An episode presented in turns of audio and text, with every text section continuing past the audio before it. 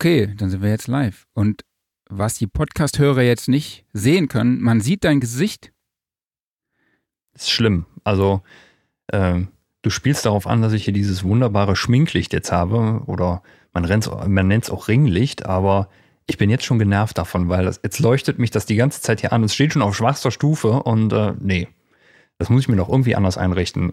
Aber ist auch nicht optimal positioniert. Aber ja, man sieht mein Gesicht. Zumindest etwas siehst, besser. Es macht es auf jeden schöner, Fall wacher aus. Es ist da. Ja, du siehst ein bisschen wacher aus. Ein bisschen fitter. Ich glaube, es äh, kommt äh, deiner Ausstrahlung zugute. Ja, so will ich jetzt mal äh, verneinen. Aber ähm, ja, ich, ich spiele damit noch rum und äh, nächste Woche ist es vielleicht besser. So, jetzt weg von meinem Gesicht. Das will keiner sehen. Genau, weg von deinem Gesicht. Genug äh, erotische Stimmung heute Morgen. Jetzt legen wir los.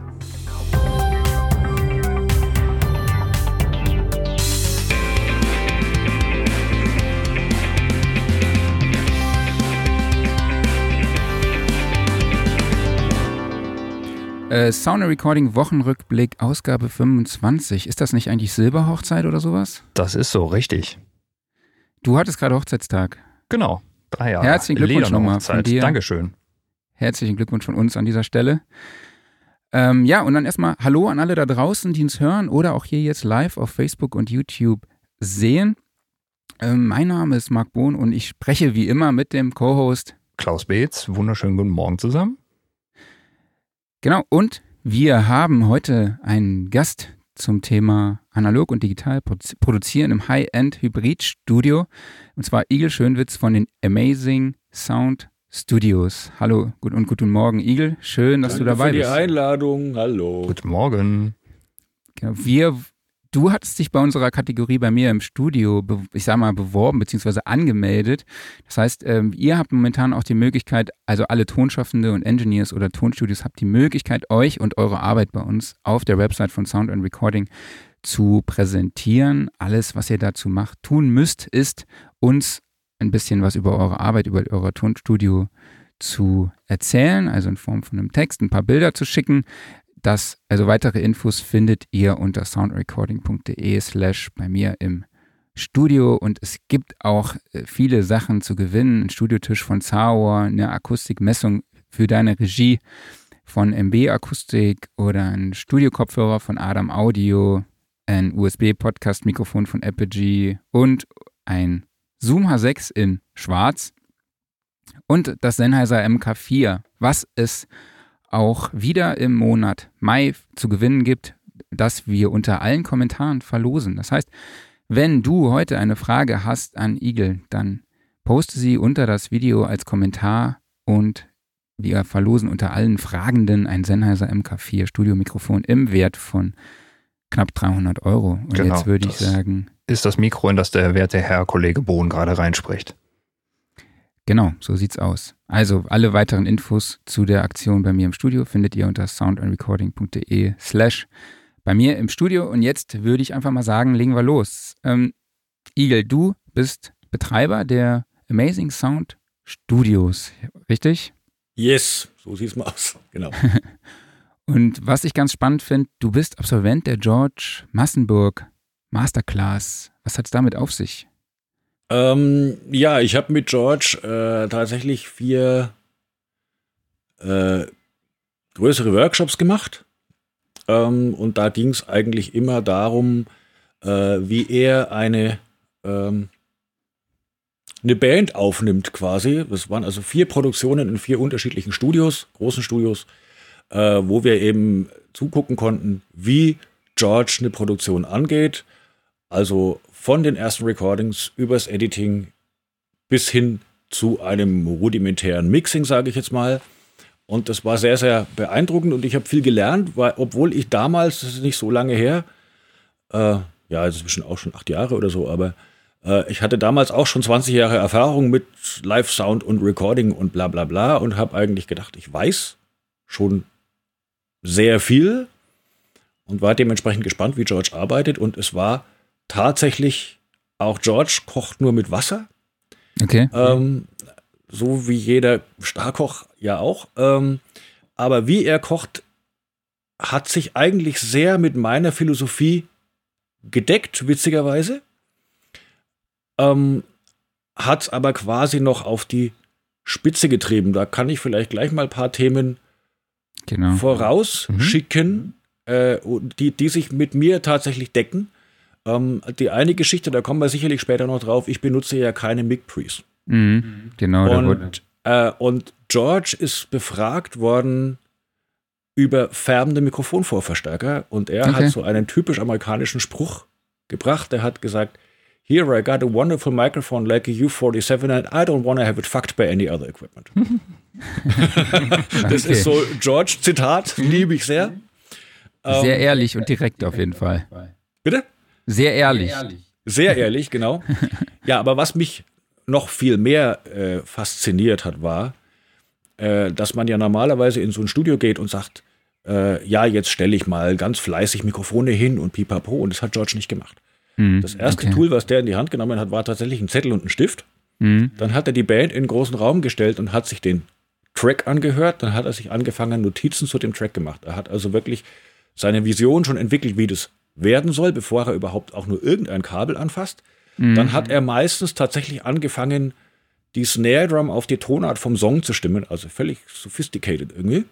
Ja. Und dann hat er die Leute im Raum verteilt, hat seine Stellwände aufgestellt und hat angefangen zu mikrofonieren und hat seine Mikrofone hingestellt.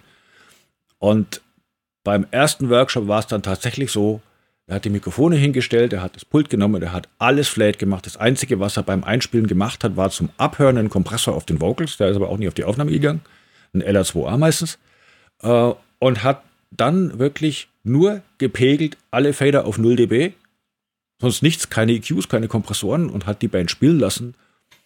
Und da ist mir das erste Mal und die anderen Male auch regelmäßig die Klappe runtergefallen, weil das hat schon mhm. besser geklungen als 80 Prozent von dem, was heute rauskommt. Nach Klar. Master. Das war so unglaublich gut. Und das hat er halt nur mit Mikrofonierung gemacht. Also kann man sagen, das, das ist so eine, so eine, Mischung aus äh, einerseits natürlich sehr, sehr viel Erfahrung, dass du schon von vornherein weißt, wie hat was zu klingen und wie wie wirkt gewisses Equipment auf gewisse Instrumente und gleichzeitig auch eine Art von Geschmack, dass du halt weißt, äh, okay, wenn ich das so und so aufbaue, dann weiß ich schon, äh, es kommt ein geiler Sound dabei raus. Genau, das ist einfach unglaublich viel Wissen und das ist für mich tatsächlich auch äh, so ein bisschen eine philosophische Frage. Jetzt wird es schwurbelig, aber ähm, ich habe mir ja sehr viele Gedanken gemacht, mhm. wohin uns dieses, diese ganze Trend, den man natürlich nicht umkehren kann, der ist ja so, mit dem Home Recording führt. Man kann ja da viel diskutieren. Früher gab es riesengroße Studios, also in den 80ern noch mit ganz toll Outboard und was weiß ich. Und heutzutage machen die Leute alles selber und machen alles mit Plugins. Und da gibt es die große Diskussion, klingen jetzt Plugins besser als Outboard? Ähm, da will ich gar nicht so groß einsteigen jetzt an der Stelle. Aber was mir eben aufgefallen ist, was die großen Studios abgesehen von Equipment hatten. George ist jemand, der hat ja unter anderem alle Platten von Earth, Wind Fire gemacht und der war mit Frank Zappa unterwegs und hat Earth, Wind Fire Live gemacht und mit Toto und mit Weather Report und hat mehrere Grammys und was weiß ich. Aber dieser Mann ist quasi seit 1969, 70 in den größten Studios der Welt mit den größten Acts der Welt unterwegs und das 24-7. Diese mhm. Leute haben einen Erfahrungsschatz und einen Erfahrungshorizont, der einfach verloren gegangen ist. Der ist einfach hinten runtergefallen. Und den kriegt den holt heutzutage niemand oder fast niemand mehr auf. Also ich auch nicht. Ich habe auch einen großen Erfahrungshorizont, aber ich habe mein Studio noch nie 24-7 mit solchen tollen Acts betrieben. Das ist halt Klar. So, ne?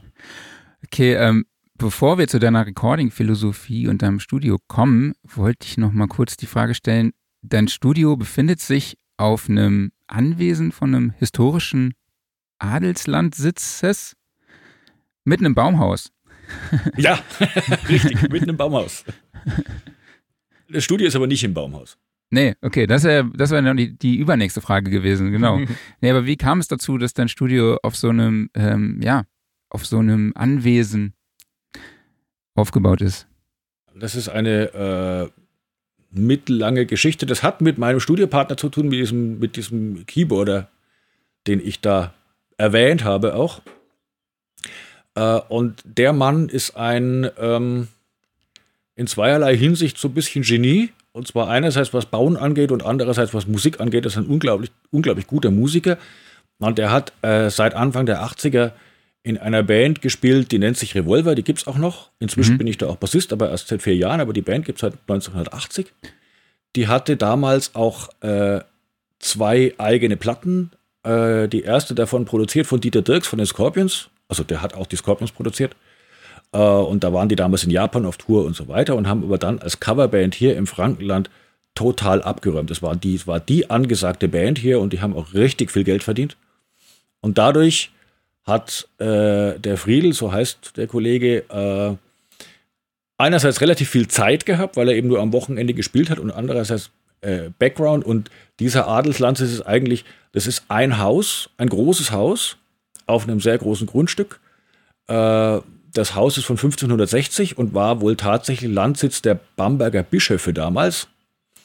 Äh, also da haben die Bamberger Bischöfe sich wohl mit irgendwelchen Mätressen vergnügt oder weiß man nicht so genau. okay. Ähm, und äh, er hat dieses Haus zusammen mit dem Grundstück äh, gekauft und zwar als komplett Ruine. Also für ein Apfel und ein Ei, mhm. war aber halt völlig kaputt und hat das dann in 20 Jahren in Eigenleistung äh, zu einem totalen Paradies aufgebaut, also richtig super und mit Nebengebäuden und was auch immer. Und ich habe ihn vor neun oder zehn Jahren habe ich den kennengelernt und ich hatte mein Studio hier acht Kilometer weiter. Mhm. Das berühmte, wo du ja schon mal anrufen wolltest, Tonstudio Rauschenberg, wo du gesagt hast, die haben genau. auch eine Auros-Konsole, habe ich gesagt, das ist meine, das bin auch ich. Und äh, ja, und wir hatten ein paar Produktionen zusammen gemacht dann und er hatte einen langgestreckten, einen langgestreckten Nebenraum und da war als hinterster Raum war Proberaum von eben dieser Band Revolver und im vordersten Raum war sein Projektstudio und dazwischen waren zwei weitere Räume, die waren damals noch ein Carport und nachdem der so ein Baufuchs ist, hat er die irgendwann mal zugemacht und hat da Glasscheiben reingebaut und so weiter und hat dann zu mir gesagt, Igel, du baust doch auch Studios, komm mal vorbei. Ich habe jetzt hier vier große Räume, ähm, die sollen zu einem Studio werden und mach mir mal ein Konzept. Und dann habe ich gesagt, okay, vier Räume, das sind also jetzt im Moment sind das 40 Mikrofonstrecken, die da irgendwo auflaufen. Und die muss man irgendwie verwalten können und dann muss man da überall Kopfhörerstrecken reinlegen und Returns und hast du nicht gesehen. Und dann habe ich gesagt, okay, das wird aber aufwendig und du musst den ganzen Käse auch irgendwie verwalten. Und dann habe ich gesagt, ich hatte damals ein großes SW-Analogpult bei mir im Studio stehen. Mit einer riesen TT-Phone-Patch-Bay dran, wo man wirklich viele Signale halt einfach routen kann und so. Und dann habe ich gesagt, weißt du was, du brauchst mein Pult. Ähm, und dann haben wir ein bisschen überlegt und dann haben wir gesagt, okay, wir schmeißen diese beiden Studios jetzt zusammen Mhm. Und so kam es halt jetzt, dass ich jetzt hier in diesem super tollen Place bin, wo man sich wirklich die Finger danach schlägt und was wirklich ein totaler Glücksfall ist. Äh, und der Friedel hat halt jemand, der wahnsinnig genug ist, äh, ihm hier Strauß-Monitore hm. für sehr viel Geld und August Pult und was weiß ich, was alles da reinzustellen. Genau, das. Äh, also die klassische Win-Win-Situation einfach. Genau, das wäre auch schon der nächste Punkt. Also die Studios heißen Amazing Sound Studios, was ja schon ein sehr selbstbewusster Name ist. Und ja, äh, wenn man sich dann noch zusätzlich dein analoges Outboard anschaut, also zu dem eben die erwähnten Strauß-Monitore gehören oder eben die, dein, ähm, dein Stage-Tech-Pult und halt auch super viel Outboard wie ähm, ja, von Lexikon, SPL, Urai und alles Mögliche, dann ist das ja schon wirklich so das oberste Top-Level Equipment, würde ich es jetzt mal beschreiben. Und äh, das, daraus lässt sich so ein bisschen auch erahnen, dass du so auf Klarheit, äh, Transparenz und halt wirklich so den, auf, ja, vielleicht auch schon so den Gral des, den heiligen Gral des Sounds gefunden hast. Und du hast gestern noch zu mir gesagt im Vorgespräch, äh, mich hat die Gierpornsucht gepackt. Ähm, wie würdest du jetzt einfach mal hast ja eben schon angesprochen, wie würdest du deine Recording-Philosophie beschreiben? Ja, lass mich die Frage noch ganz kurz ein bisschen erweitern. Also ich finde ja immer gerade so, wenn man die klassischen großen Studios sieht, dann hast du ja immer die Konsole als das Herzstück, was da in der Mitte steht. Das ist oft irgendwie eine große SSL oder sowas.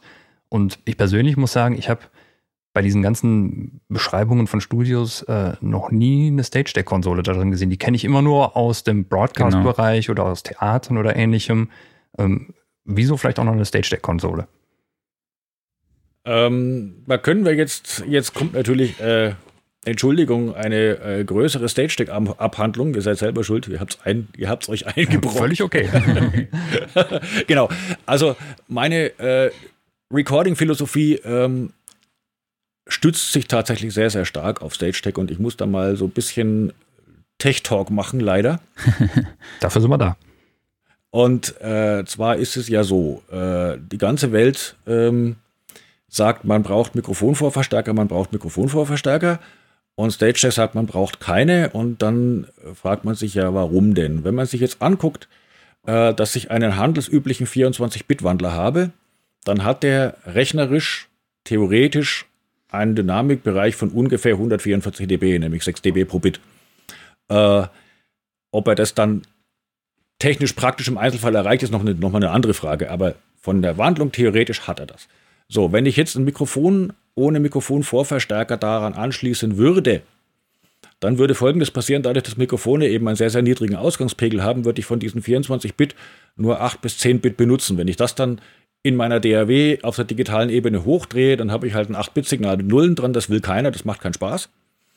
Äh, und das ist eben der Grund, warum ich Mikrofonvorverstärker benutzen muss, die natürlich immer Nachteile haben. Die, die rauschen, die verzerren, die komprimieren und so weiter. All diese Dinge, mehr oder weniger stark, je nach Qualität.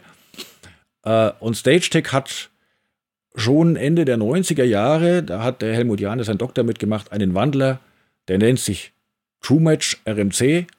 Und dieser Wandler arbeitet mit 32 Bit. Und diese 32 Bit Wandlung bedeuten, dass die Auflösung selbst im Bereich niedrigster Signale, und im Digitalen ist es ja so, dass niedrige Signale eigentlich das Problem sind, nicht die lauten, dass auch im Bereich niedrigster Signale die Auflösung so hoch ist, dass ich mir den analogen Preamp tatsächlich schenken kann.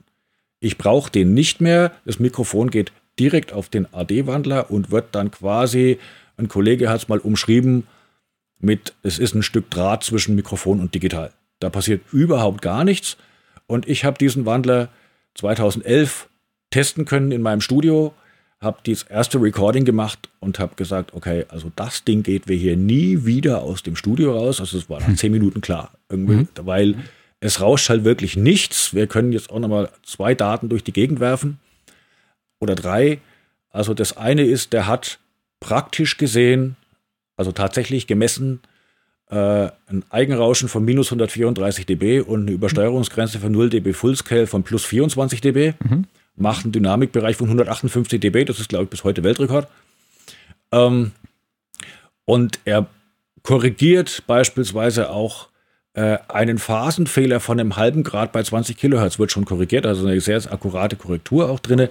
Und das war für mich äh, ja Schlüssel, weil ich gesagt habe, okay, also damit sind meine Mikrofone, die hochwertig sind und wo ich halt sehr viel Wert drauf lege, auch schon beim, beim Recorden, wie der George eben auch, dass ich sage, Positionierung von Mikrofonen am Instrument, das wird halt wirklich eins zu eins umgesetzt und ich habe ein Signal, mit dem ich hinterher perfekt arbeiten kann, weil halt einfach zum Beispiel auch alle Transienten da sind, die ich, ein Kompressor kann ja auch nur auf Transienten reagieren, die aufnahmeseitig da sind. Mhm. Das sind einfach solche, solche Geschichten. Das mal so, also dieser Wandler war für mich sehr, sehr essentiell. Und dann habe ich eben zusätzlich noch die Möglichkeit äh, gehabt, jetzt im Herbst letzten Jahres, mir tatsächlich eine Stage-Stick-Konsole reinzustellen. Ähm, und das ist ja nicht irgendeine Digitalkonsole, sondern es ist, sagen viele Leute, eine der besten und ähm, leider auch eine der teuersten natürlich. Äh, und ich kann da nur zwei Sachen dazu sagen oder zwei Statements dazu, dazu geben, um das zu illustrieren. Ähm, das eine ist, äh, dass halt jedes Processing, wirklich jeder Kanal auf einen dezidierten DSP gerechnet wird. Ähm, und das hat zur Folge, das hat mir äh, Christian Fuchs mal erklärt, das ist ein Mitarbeiter von StageTech Produktmanager, der allerdings auch sehr, sehr viel unterwegs war mit Musical, mit was weiß ich, so also ein Live-Studio-Guy, ein ganz, ganz alter Hase. Der hat zu mir gesagt, Igel, du kannst einfach mal was ausprobieren. Nimm irgendein Digitalpult, völlig wurscht von wem, und lege einen 1 Kilohertz-Ton auf alle Kanäle und dann ziehst du die mal hoch. Und die werden irgendwann alle anfangen zu phasen. Manche bei 8 Kanälen, manche, manche bei 30 Kanälen, weil die einfach in der Time irgendwann nicht mehr kohärent wiedergegeben werden. Okay. Dann sagt du, du kannst eine Stage Deck Aurus Konsole nehmen und da kannst du es mit 800 Kanälen machen. Das bleibt immer steady. Da passiert hm. nichts. Äh, anderes Statement war von dem lieben Nils Fram, den kennt ihr vielleicht, Mhm. Mhm. äh, der ja der völlige Analog-Freak ist und, und auch so ein völliger Sound-Afficionado, macht auch total tolle Sachen. Und der ist mit einer Stage-Tech-Konsole, also mit so einer, mit einer Aurus-Konsole auf Welttournee gewesen, die letzten zwei Jahre. Ähm, und äh, ich bin dann wieder in Erlangen gespielt, da bin ich zu Terence gegangen. Äh, das ist der FOH-Mann von, von Nils. Bevor ich diese Konsole gekauft habe und habe zu Terence gesagt, Terence, sag mir doch mal bitte, was sind deine Erfahrungen mit diesem Pult? Und der hat gesagt, du, ich habe die erste Show damit gemacht.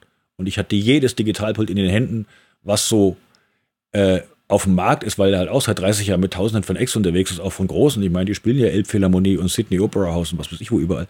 Und er hat gesagt, ich habe die erste Show mit diesem Pult gemacht und habe gedacht, das kann nicht wahr sein, das bin doch nicht ich. Das ist alles so transparent und so sauber auf einmal. Und auch Nils hat gesagt, er hat sich nie vorstellen können, dass es eine digitale Technologie gibt, die so klingt. Gut, das Pult klingt halt einfach erstmal gar nicht. Es macht Mhm. einfach nichts, aber es macht halt auch nichts falsch. So, das ist die eine Geschichte und Digitaltechnik macht halt schon sehr, sehr viel falsch, was man gar nicht so hört, äh, wenn man nicht den AB-Vergleich hat. Ich hatte den neulich mal, da habe ich mich selber auch gewundert. Ich habe einen Flügel aufgenommen hier äh, mit vier Mikrofonen und äh, hatte die natürlich hier auf der Konsole liegen, vier Kanäle, alles wunderbar. Äh, und habe mir die angehört und habe mir diese vier Mikrofone dann im Pro Tools auf eine Stereospur zusammengemischt und habe festgestellt im Recording, äh, im Playback, das klingt nicht mehr so wie bei der Aufnahme. Es klingt anders. Und dann habe ich mir die wieder auf vier Pultkanäle verteilt und dann war wieder alles gut. Auf einmal hat es wieder besser geklungen. Das sind natürlich Nuancen. Mhm. Das sind jetzt keine Welten, sondern das sind natürlich Kleinigkeiten, die man vielleicht, wenn man jetzt nicht Strauß-Monitore dastehen hat, sondern irgendein Einsteigerding, würde man die vielleicht auch nicht hören. Das kann durchaus sein.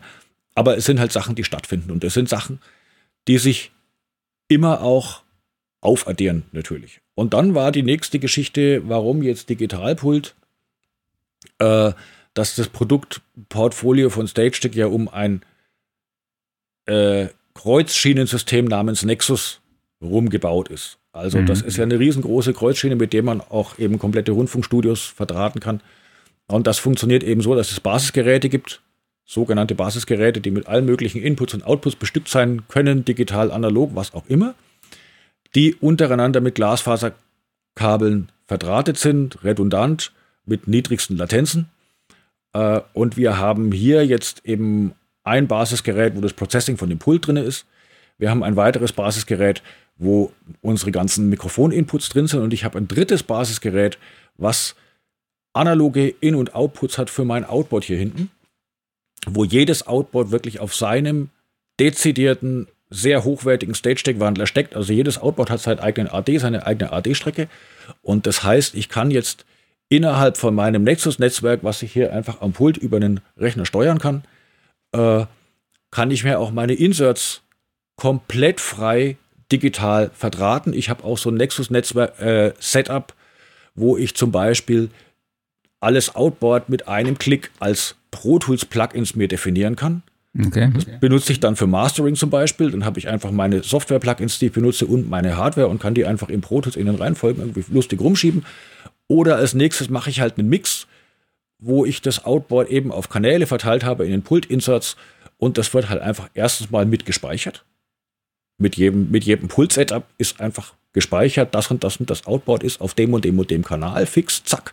Ich mache das Pult-Setup also nicht mehr wie früher, was ich ja letztes Jahr noch hatte, große Analogkonsole, riesengroße Tiny Telefon, Patchpay.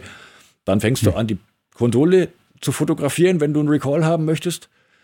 Und dann fängst du aber auch an, diese ganzen Steckgeschichten neu zu stecken. Und diese Steckgeschichten sind halt auch immer fehleranfällig. Also jedes, Mhm. jeder Patchpunkt ist ein Übergangswiderstand, macht natürlich den Sound auch theoretisch kaputt. Wie stark sich das praktisch auswirkt, können wir darüber diskutieren. Aber ist natürlich auch eine Fehlerquelle. Und das habe ich gesagt, das bringt mir halt jetzt äh, ja maximale Signalintegrität, äh, beste Summierung, die man auf, digital, auf der digitalen Ebene kriegen kann. Äh, Total Recall, absolute Zuverlässigkeit. Also ich bin da schon sehr happy. Äh, Ich würde gerne noch mal ganz kurz äh, auf diesen 32-Bit-Wandler zurückkommen. Wenn du sagst, ähm, der wurde schon Ende der 90er entwickelt, aber dennoch ist ja ein 32-Bit-Wandler heute noch längst nicht Standard. Man könnte ja denken, wenn das so eine Wahnsinnstechnologie ist, dann kommen irgendwann andere Hersteller an, übernehmen das, versuchen es zu kopieren und so weiter und so fort. Und ein 32-Bit-Wandler, sagen wir mal, im Mainstream-Bereich hat man ja jetzt kürzlich mal gesehen in diesem kleinen Zoom F6-Rekorder, die damit geworben haben, sagen, wir haben jetzt halt äh, Inputs, die muss man nicht mehr aussteuern, sondern da kann man einfach nachher digital das Gain hochziehen oder man kann sie auch nicht mehr übersteuern, weil man kann es wieder runterfahren. Ähm, das ist jetzt so ein Beispiel, wo ich halt in den letzten Jahren dann einen 32-Bit-Wandler ähm, ja so im Massenmarkt gesehen habe. Aber jetzt was Audio-Interfaces zum Beispiel angeht, da sind wir alle noch irgendwie beim 24-Bit-Wandler hängen geblieben. Was denkst du, warum ist das so? Ist das eine Kostenfrage oder eine Aufwandsfrage? Ich denke mal, das ist eine Aufwandsfrage. Mhm. Also äh, der Stage-Tech-Wandler ist unglaublich aufwendig. Da ist wirklich, da steckt ganz, ganz furchtbar viel Hirnschmalz dahinter. Ähm, und ich habe ja mal äh, für eure Kollegen von äh, Professional Audio, Entschuldigung, dass ich jetzt den Namen nenne. Kein äh, Problem. aber die haben damals einen äh, Test gemacht von diesem True Match Wandler. Mhm. Und da waren die bei mir. Und da habe ich auch Helmut Jane, den Entwickler von dem Ding, gefragt, habe gesagt, weil diese Wandlerkarten, die kann man ja einfach rausziehen. Ich könnte mich jetzt also, also bücken und könnte hier aus meinem Base-Device einen rausziehen, könnten euch in die Kamera halten. Das geht, weil das ist alles Hotswap, da passiert auch gar nichts, das kann man im Betrieb auswechseln, das Zeug. Äh, und ich habe damals gesagt, ja, dürfen wir denn die Platine fotografieren, so in Industriespionage und so weiter und so fort. Und Helmut hat mich los ausgelacht, hat gemeint, weißt du was, das ist eine vier- oder achtfach kaschierte Platine. Äh, das baut so schnell keiner nach. Das kannst du fotografieren, wie du willst. da, pass da, passiert, also es ist wirklich technisch sehr, sehr aufwendig. Ähm, und es ist tatsächlich jetzt erst äh, kommen so ein paar äh, Leute an und machen 32-Bit-Wandler. Das hängt natürlich vielleicht auch damit zusammen, dass so langsam auch mal. Äh, ah, da kommt eine Zuschauerfrage, mhm. da werden wir gleich drauf eingehen nochmal. Mhm. Die ist nämlich interessant. Mhm. Ähm, jetzt, ich, ich bin auch kein Elektroniker, ich bin jetzt da auch nicht so tief drin in der ganzen Geschichte. Aber ähm, vielleicht gibt es ja inzwischen Chips mit 32-Bit, die gab es nämlich lange nicht und die gibt es auch im Stage-Tech-Wandler nicht, sondern der Stage-Tech-Wandler, der macht Gain-Staging. Das heißt, es sind also mehrere 24-Bit-Wandler, ich glaube vier Stück, die ineinander arbeiten, die in verschiedenen Pegelgeschichten arbeiten. Und jetzt gehe ich doch gleich mal auf die Frage ein von diesem genau. Mhm. der Steffen, Steffen Matuschke. Hallo Steffen. Genau. Hallo Steffen, der fragt, ob bei 32-Bit nicht eine erhöhte Datenmenge anfällt. Grundsätzlich natürlich ja. Äh, wobei Datenmengen natürlich heutzutage auch äh, sind eigentlich nicht so das Thema. Aber es ist auch so, dass auch aus dem Stage-Tech-Wandler hinten tatsächlich nur 24-Bit rauskommen. Äh, warum ist das so? Es ist ja ganz einfach. Ich habe meine DAW eingebunden, in der Regel über irgendwelche digitalen Schnittstellen. Also in meinem Fall ist es MADI. Und MADI kann ja gar nicht mehr als 24-Bit. Ne? Mhm. MADI ist nur mit 24 Bit spezifiziert und es ist auch nicht das große Problem, weil, wie schon gesagt, äh, 24 Bit liefert uns 144 dB Dynamic Range. Das ist mehr als jedes Mikrofon kann. Es gibt kein Mikrofon auf der Welt, was 144 dB kann. Mhm. Das heißt, diese erhöhte Dynamik brauche ich eigentlich nur, um das Gain für die 24 Bit auf der digitale Ebene machen zu können. Also sprich, ich gehe mit 32 Bit rein, mache meinen Gain, also ich mache hier trotzdem noch einen Gain, der ist halt nicht auf der analogen, sondern auf der digitalen Ebene, macht mir dadurch keinen Müll und gehe hinterher mit 24 Bit auf meine DAW und wenn wir da schon in dieser Ultra Tech Talk Reihe sind, äh, kann man ja auch mal über 24 Bit, 32 Bit und so weiter in der DAW sprechen. Ich bin auch total der Meinung, dass ein Audio-File für die Speicherung nicht mehr als 24 Bit braucht. Das ist völlig ausreichend, weil wie gesagt, alle Dynamik, die wir haben, können wir damit darstellen, sogar noch mehr. Äh, wobei das Processing in der DAW natürlich mehr haben muss, weil wenn ich Spuren summiere oder wenn ich anfange, EQs zu machen, Kompression zu machen und so weiter, brauche ich wesentlich mehr Headroom als bei einer Speicherung von jetzt irgendeinem Audiomaterial. Deswegen arbeiten ja die meisten DAWs mit wesentlich höheren Bitraten. Die Aurus-Konsole arbeitet mit 40 Bit Fließkomma intern, äh, machen andere Digitalkonsolen inzwischen aber auch. Das ist vielleicht auch wichtig äh, und korrigiere mich, wenn ich da falsch liege, Igel, aber die Bitrate eines Wandlers, also beispielsweise die 32-Bit äh, des Stage Deck Wandlers, haben nichts mit der Bitrate einer DAW-Session direkt zu tun. Nein. Mhm. Überhaupt nicht. Genau. Da kommt der Steffen, sagt mal Grundrauschen zu minimieren quasi, das ist im Prinzip genau der Punkt. Ja. ja. Okay, ähm, kommen wir nochmal zu deinem, zu deiner Liebe zu analogem Outboard. Du hast gestern noch erwähnt, ein Zitat von dir ist, äh, mich hat die Gierpornsucht gepackt. Naja, inzwischen wird es wieder besser. ich bin, glaube ich, auf dem Stand angekommen, wo man dann irgendwie sagt, okay. Hm. Gut, du hast gestern ein anderes Wort dafür genutzt, äh, aber ich dachte, du hast gestern gesagt, ähm, der, der Virus hat dich befallen oder das Virus und da dachte ich, okay, in der aktuellen Situation packe ich es doch lieber in die Gierpornsucht. Okay, ähm, ja. Aber genau, äh, erzähl uns doch mal, du hast auch erzählt, du nutzt, du hast ja bereits gesagt, du nutzt keine Preamps bei den Aufnahmen, weil du keine Färbung bei der Aufnahme möchtest. Und du hast gestern auch so schön beschrieben, ähm, das Outboard ist dein Farbkasten, äh, mit dem ich male. Ähm, erklär uns doch mal auch die Philosophie, die dahinter steckt und auch, wie du die Kombination aus digital und analog äh, siehst. Genau, ja, da, da können wir doch mal auch so, das geht ja Hand in Hand mit dieser Diskussion digital versus analog, wo ich ja so, da wird ja unglaublich viele Mythen. Also die einen Mythen sagen halt, äh, Analogtechnik ist grundsätzlich besser und Digitaltechnik ist grundsätzlich scheiße oder wie auch immer. Und da bin ich ja jetzt äh, das Gegenbeispiel. Ich habe hier tolle Digitaltechnik und ich habe natürlich auch tolle Analogtechnik. Und es gibt einfach bestimmte Dinge, die Analogtechnik bis heute besser kann. Das muss man einfach so sehen.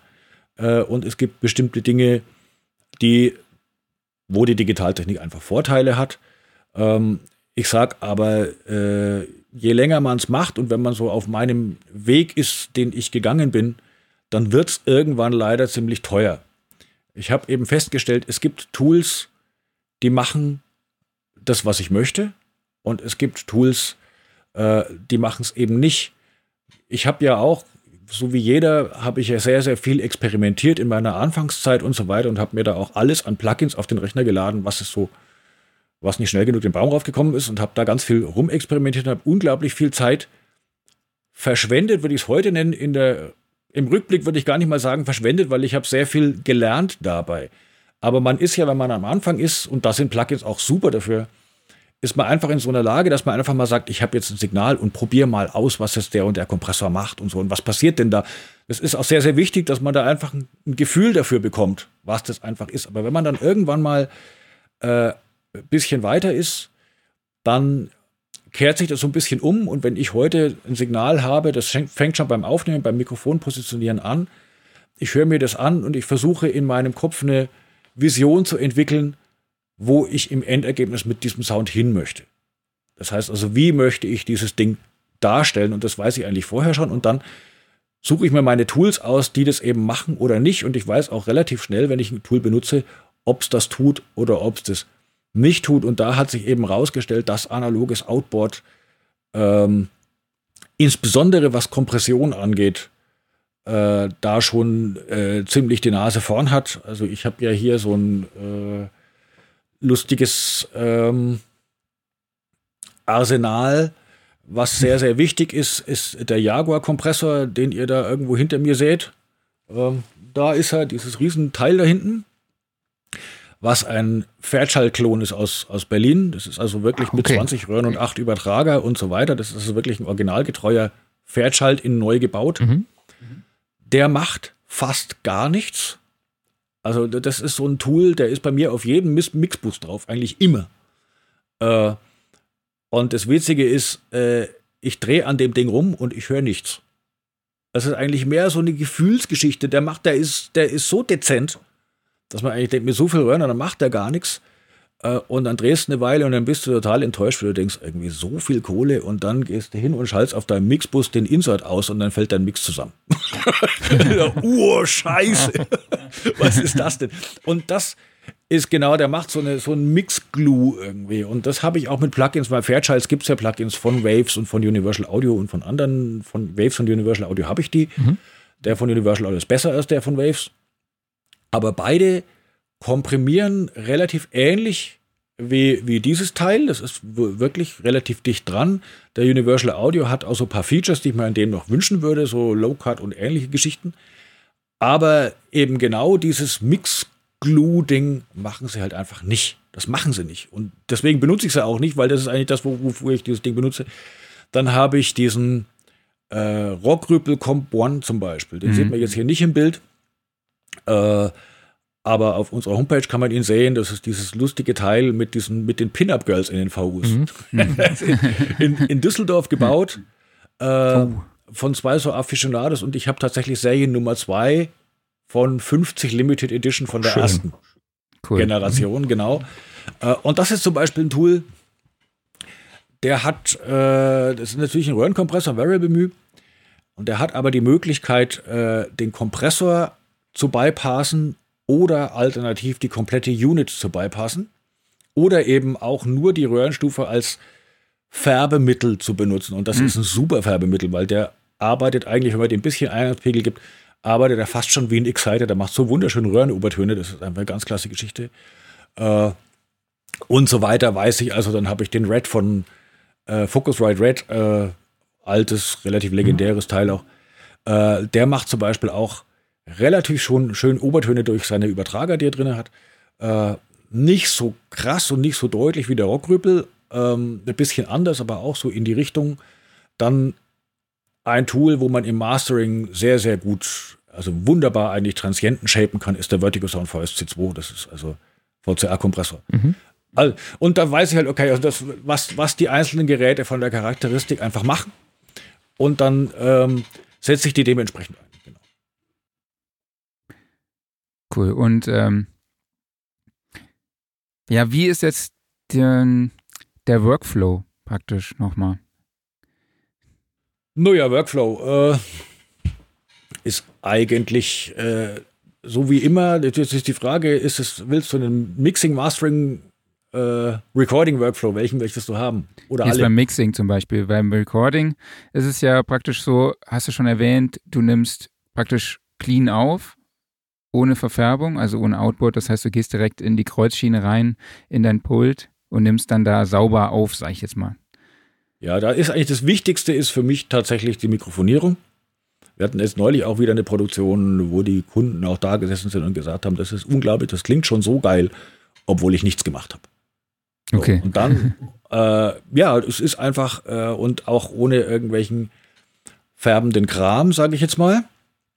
Und ich versuche auch tatsächlich, dass es meistens, dass es dann wirklich schon, schon gut klingt, von aufnahmeseitig, ohne dass ich rumfärbe. Und dann gucke ich halt, wo brauche ich noch ein bisschen Farbe drin, äh, wo möchte ich hin. Wie gesagt, ich benutze zum Beispiel den Rockrüppel sehr, sehr gerne für Akustikgitarren zum Beispiel.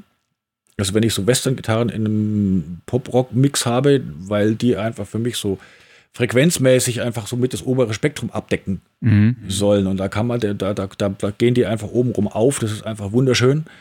Ähm, wie gesagt, den, äh, den Jaguar, so heißt dieser Fairchild-Klon, der ist quasi immer auf der Summe drauf. Äh, wenn ich Vocals mache, mein Vocal-Kompressor ist tatsächlich sehr häufig der Iron von SPL. Mhm. mhm. Äh, das ist ein guter Mastering-Kompressor, aber das ist auch ein guter, guter Track-Kompressor. Ich benutze, ich benutze also tatsächlich sehr, sehr viele, oder ich mache sehr viel im Mix mit Kompressoren und vergleichsweise wenig mit EQs. Also ich meine natürlich EQ, ist ja klar, machen alle, aber äh, und ein Kompressor ist für mich auch weniger ein Tool, was Dynamik einschränkt. Das ist für mich auch so ein bisschen ich wehre mich immer so dagegen. Das ist zwar das, was so Lieschen Müller, die, die, die Definition vom mhm. Kompressor ist. Ein Kompressor schränkt Dynamik ein. Ich sage immer, äh, ein Kompressor bearbeitet Dynamik. Finde ich schöner. Mhm, ja. Weil ich kann natürlich hergehen und kann sagen, ich komprimiere relativ stark, den Bass jetzt zum Beispiel, äh, mache aber eine sehr lange Release-Time. Dadurch werden die Anschläge von diesem Bass hervorgehoben. Da wird der nicht zwingend undynamischer im Ergebnis, mhm. dadurch zumindest im gehörten Ergebnis, aber ich habe eben quasi die Hüllkurve bearbeitet und das ist eigentlich so das, wie ich Kompressoren einsetze nach Möglichkeit. Ich bin, ich bin ein erklärter Gegner von Loudness War und ich bin eigentlich auch ein erklärter Gegner davon, überkomprimiert zu mischen. Ja. Ich möchte eigentlich immer alles sehr transparent haben und dann achte ich natürlich auch sehr auf Tiefenstaffelung zum Beispiel. Das mhm. ist für mich ein ganz wichtiger mhm. Punkt, dass also, ähm, dass man einfach, ey, man mischt ja nicht Lautstärken. Das ist für mich ein, eine wesentliche Geschichte, dass ich nicht erstens mal, man mischt äh, dynamische Zusammenhänge, man mischt Frequenzen, das ist ganz wichtig. Äh, sagt also, welches Instrument äh, ist wo. Da fängt auch das schon wieder an mit dem Arrangement, muss natürlich auch passen. Und man sollte nach Möglichkeit einfach sagen, okay, ein Sänger steht räumlich vor der Band. Das ist auch eine Geschichte, was stellt ein Monitor dar? Kann der links, rechts oder kann der auch vorne, hinten darstellen? Das ist für mich eine ganz wichtige Geschichte. Was ich zum Beispiel auch grundsätzlich mache, das ist vielleicht so, so, so ein Tipp. Ich benutze nicht allzu viele Hallräume. Mhm. Äh, meistens zwei oder drei in so einem Mix. Äh, was für mich wichtig ist, ist, dass ich Hallräume erst ganz zum Schluss in meinen Mix integriere. Ich schaue also wirklich, dass mein Mix schon mal klasse klingt. Früher habe ich es anders gemacht. Früher habe ich gesagt, Vocals, ja, toll. Und damit es jetzt schön klingt, mache ich da erstmal einen Hall drauf. Das mache ich jetzt heute nicht mehr. Sondern ich sage, okay, ich mache den ganzen Mix fertig, dass der klingt. Und dann nehme ich einen Raum, der kommt meistens aus dem Altiverb, äh, und lege den auf die komplette Band, auf den kompletten Mix. Mal ein bisschen mehr, mal ein bisschen weniger. Äh, einfach um zu erreichen, dass es nicht klingt wie zusammengemischte Spuren, sondern als ob das Ding wirklich in einem Raum zusammen ist. Der ist natürlich dezent. Mhm. Und dann kommt für mich Effekthall äh, also einfach um die Vocals mal schön zu machen und so, der kommt dann oben drauf. Da benutze ich in aller Regel tatsächlich ein Lexikon 300, weil das mhm. einfach Lexikon Hall ist so Standard, kennt man, will jeder haben. Äh, der Christian, Klotzbücher. Hey, Klotzi. äh, Genau, Christian fragt, was sind Eagles favorisierte Mikrofone zur Flügelaufnahme, Solo und in welcher Aufstellung? Ja, da werden wir auf unserem YouTube-Kanal irgendwann mal auch ein Video machen, wenn wir wieder die Erlaubnis kriegen, einen Pianisten reinzuholen. Aber ich kann sagen, dass da gibt es kein Favorite. Da gibt es tatsächlich kein Favorite, weil es kommt sehr drauf an, welcher Flügel ist es und wo möchte ich den rein integrieren. Also ich würde in einer Pop-Produktion, wo der in einem opulenten Mix ist, wo Gitarren stattfinden und Keyboards und Drums und was weiß ich, würde ich einen Flügel anders mikrofonieren, wie wenn ich jetzt ein klassisches Stück Solo aufnehme, wo er alleine steht. Da muss er nämlich sehr, sehr natürlich klingen. Da würde ich natürlich eher so in die, in die Beuge von diesem Flügel-Dings irgendwie ein AB-Pärchen reinstellen. In der Pop-Produktion würde ich eher über die Hämmer gehen oder über die Seiten, dass ich da einfach mehr Direktschall, mehr Anschlag bekomme. Den Flügel äh, von dem ich vorhin gesprochen habe, wie wir über diese Kanalgeschichten und Summierungsgeschichten geredet haben, da kann ich sagen, wie ich es da gemacht habe. Da war es für unsere Jazz-Produktion, was so eine Mischung ist. Da habe ich über den Seiten, so mit, sieht man das, so in einem Abstand ungefähr, über die Seiten äh, zwei brauner Phantoms mhm. gestellt, weil die auch relativ crispy klingen und sehr, sehr schöne Transienten haben, da wollte ich wirklich so diesen knalligen Faktor, um den einfach im Mix äh, auch darstellen zu können. Und dann habe ich in der Beuge des Flügels noch ein MS-Setup gehabt, also mit Sidestereophonie. Äh, und als Mittenmikrofon war es, glaube ich, ein brauner VMX. Und als Seitenmikrofon war es ein OC818 von Austrian Audio als 8. Wunderbares Mikrofon, toll. Mhm. Äh, so, und das kann man natürlich auch mit günstigeren Mikrofonen machen, also Low-Budget-Empfehlung sind bei mir immer wieder Octavas, tolle Mikrofone. Oh ja. MK012. Oder auch für diese, diese Geschichten, was ich mit den Brauners dargestellt habe, da kann man von Octava zum Beispiel diese MK102-Kapsel nehmen. Das ist so eine Großmembrankapsel, die man aufs MK012 draufschrauben kann. Sieht dann aus wie so ein Duschkopf. Hm? Und macht eigentlich ähnliche Sachen wie die Brauners. Das ist so die Low-Budget-Empfehlung. Und ein MS-Setup. Äh, also ohne für irgendjemanden Werbung machen zu wollen, das OC818 ist eigentlich sowieso ein total geiles Mikrofon für das, was es kann. Und das ist für mich schon fast low budget, also es kostet 1000 Euro. Dann gibt es die kleinere Version, die das OC18, was reine Niere ist. Das, das sind einfach Universalgeschichten, wo man einfach sagen kann, die kann man auf jeden Fall empfehlen, da macht man nichts falsch. Cool. Ähm, Haben wir die Frage du hast ja schon deinen YouTube-Channel YouTube-Channel äh, erwähnt. Wo kann man denn den YouTube-Channel finden und wo findet man denn was über dein Studio? Den YouTube-Channel findet man unter The Soundfile. Das ist also www.youtube.com slash The Soundfile, The Soundfile zusammengeschrieben und File mit PH. Genau. Genau. Und das Studio findet man einfach unter www.amazingstudio.de. In einem Wort amazingstudio.de. Genau. Genau, die Links haue ich euch auch nochmal in die Show Notes, die ihr unter soundrecording.de slash podcast findet. Ähm, ich schaue jetzt mal in die Kommentare. Es sind, glaube ich, keine Fragen mehr da. Christian bedankt sich noch für die Antworten. Ich habe aber noch zwei Fragen. Klaus hat noch zwei Fragen. Okay, genau. Super. Ähm, du hattest eben erwähnt, also du, äh, sag mal, du, du komprimierst eher, als dass du EQst, aber EQst natürlich trotzdem auch. Ähm, ich vermute mal in der Konsole, oder? Nein. Nicht? Ja, ja, nein. Interessante Frage, weil äh, das ist ja auch so eine Geschichte, mit welchen Plugins arbeitet man. Mhm. Weiß ich nicht, wie weit wir die Zeit überziehen dürfen. Ich arbeite tatsächlich mit. Mach mal. Bitte? Mach mal ähm, ruhig. ich arbeite tatsächlich mit relativ wenigen Plugins, äh, mit relativ wenigen ausgesuchten Plugins, sage ich jetzt mal. Äh, und ich habe tatsächlich zwei EQ-Plugins ähm, Make Audio Great Again, genau. äh, ich habe äh, tatsächlich zwei Plugins, die ich hauptsächlich als EQs benutze. Natürlich benutze ich auch den Konsolen-EQ, aber der ist halt auch super neutral. Ja? Der macht also keine Färbung. Manchmal will ich ein bisschen Färbung haben.